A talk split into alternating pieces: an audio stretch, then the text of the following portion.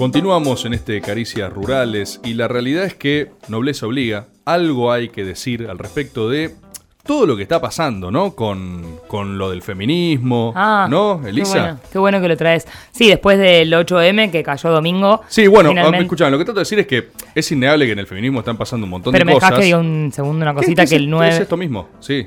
Que en el feminismo pasan Pero Rebord, lo que yo digo. Cristian, Cristian, escucha una cosa. Cristian, cuando se trata de feminismo, este es un pisito feminista, ¿sí? Sí. Cuando se trata de feminismo, hay que dejarlas hablar a las compañeras, ¿sí? Por eso lo que yo te quiero decir- Cristian, nosotros, los compañeros, tienen que Che. escuchar y dejar hablar.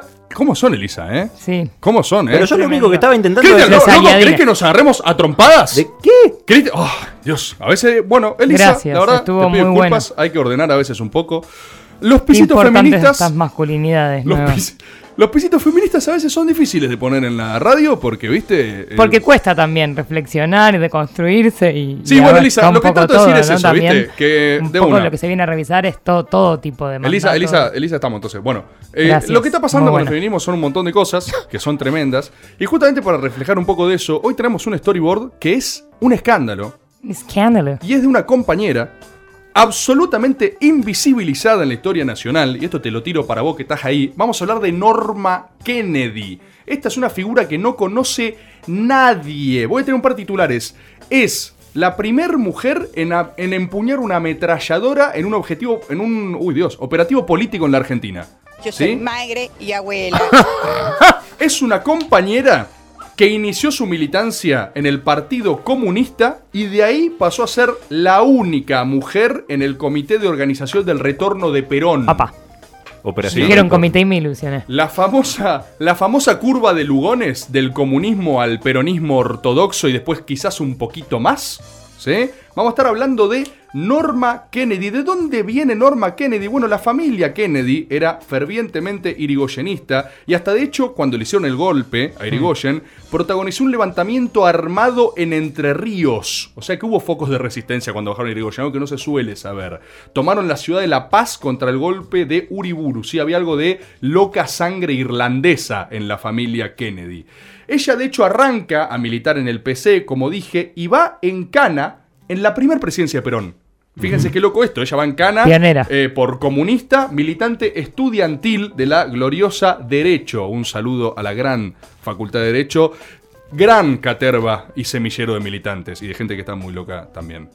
Después derrocan a Perón, ¿sí? Derrocan a Perón y cuando derrocan a Perón, ella se acerca a la resistencia, ya en grupos armados, y vuelve a ir en cana, pero esta vez por peronista. Ah, O sea, ella tiene el doblete, va en cana con Perón y va en cana por Perón.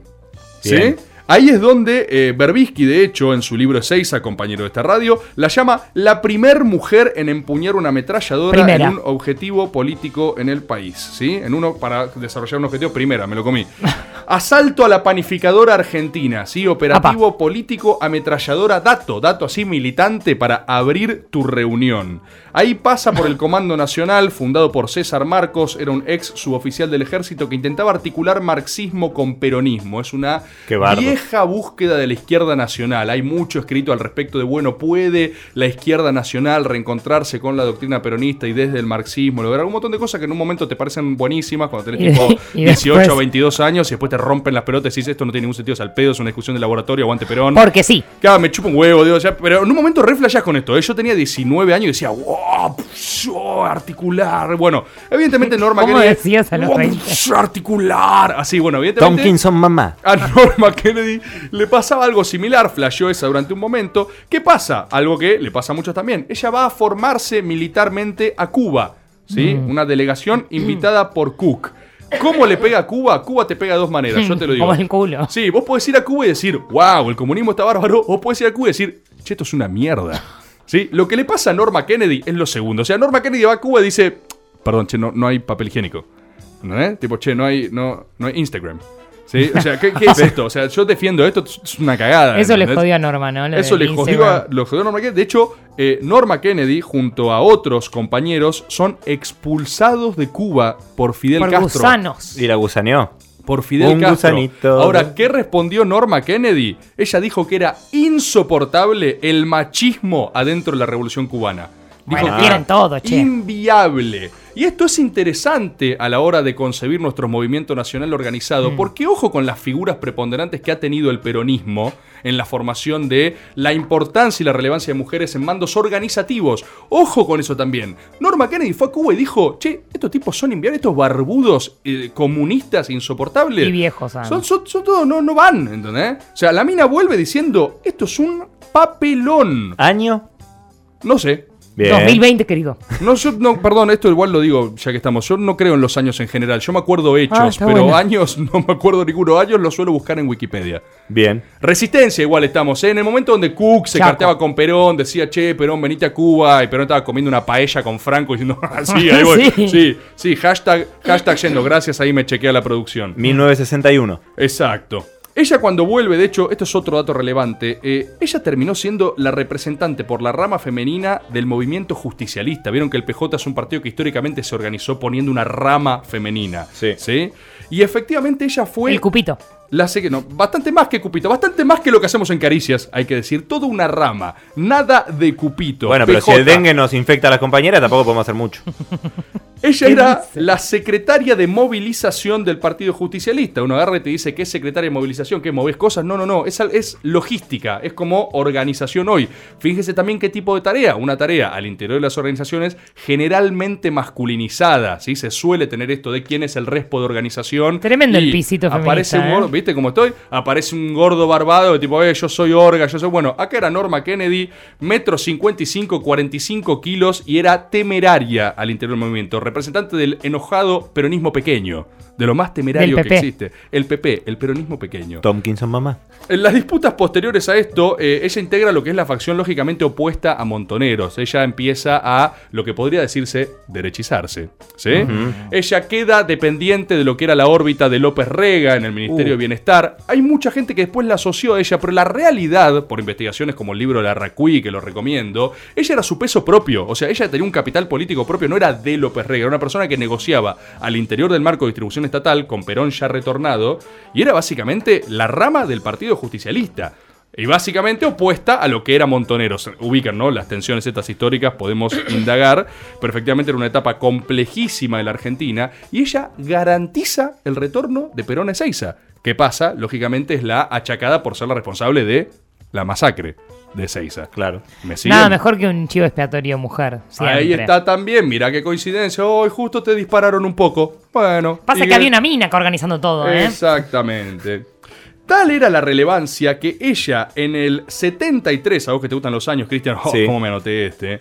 Ella es la que ¿Fecha? anuncia Ahí. la fórmula Mes, día, 4 de clima. agosto. Ok. Oh, ella es la que anuncia la fórmula Perón-Perón. Hubo mucha discusión al respecto del Perón-Perón final. Se dice, esto entramos en rumorología, ¿no? Pero se dice que a Perón, de hecho, ni siquiera le cerraba mucho eh, Isabel. Isabel. de vice. Él tenía muchas ganas del asunto este de Balbín. A él le gustaba esta cosa de la conciliación nacional, el abrazo con Balbín, lo veía al viejo radical como una forma republicana de cerrar la grieta, qué sé yo qué carajo, pacificar el país, que esto que lo bueno. otro. Eh, esto se empieza a tensar porque todo lo que era eh, el, el sector más juvenil, Montoneros, no veía con tan malos ojos a Balbín. Recuerden que ellos venían de la primavera camporista. Estaban, ¿no? Abrieron las cárceles, qué sé yo. Allende y Dorticós en la Asunción de Campo. Y todo el otro sector, el más tradicional, López Reísta, CGT, Norma Kennedy, rama femenina, no era solo López Rega, quiero que se entienda esto, la CGT, el brazo sindical, bancaba eso, estaba diciendo, no me cabe una esto de eh, la progreseada, de Cámpora, de Balbín, de qué sé yo, ¿sí? Mucha interna con Helbar también, también comunista en economía, digo, se empezaron a venir esas tensiones.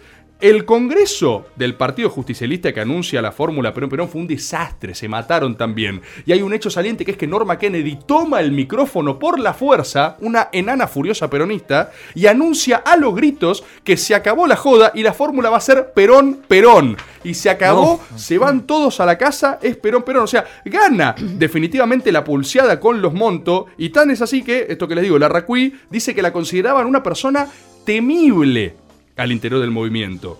Me interesa también entrar ahora en un área de eh, lo inchequeable, ¿no? La mitología que se puede empezar a hacer. A Norma Kennedy no solo empuñó una ametralladora, sino que le dispararon unas cuantas veces. Eran tiempos donde los ideales se defendían a los tiros. Tiene, creo que, un récord de una manifestación del PJ en Avenida La Plata. Le pegaron seis tiros por la espalda. A Norma Kennedy, ¿sí? Tiene casi que un récord de prisiones. En todas las dictaduras militares después fue presa. Durante un tiempo largo tuvo que usar lentes muy gruesos de sol. Si buscan fotos en Google Norma Kennedy, van a ver muchas con unos lentes a lo la mosca y voy a decir, ¿qué onda? Y es porque le picanearon los ojos a la compañera. ¿En el 76? Sí, posterior, le picanearon los ojos, le dejó una fotosensibilidad muy jodida, tenía que usar algo para taparse los ojos, ¿entiende? De- se dicen que en el 76 el general Ramón Camps la tuvo cinco años en una celda acompañada solo de una silla. Cinco años, esto ya post 76, para que veamos, ¿no? Todas internas, nos matamos. Hay gente que la odia Norma Kennedy, es la representación de la masacre de Seiza, imagínense lo que estoy diciendo, ¿no? Después vino el 76 y la metieron cinco años en una celda con una silla nada más. Dicen que hubo una conversación donde querían negociar con ella, donde después de todo este tiempo la sacan, y ella respondió con una sola frase: No negocio con mi carcelero. ¿Sí? Norma Kennedy estuvo encarcelada sin proceso durante toda la dictadura y finalmente fue liberada. La única imputación que pesaba sobre ella era el destino de 100 gramos de jamón cocido No pagados con dineros públicos. No puede ser.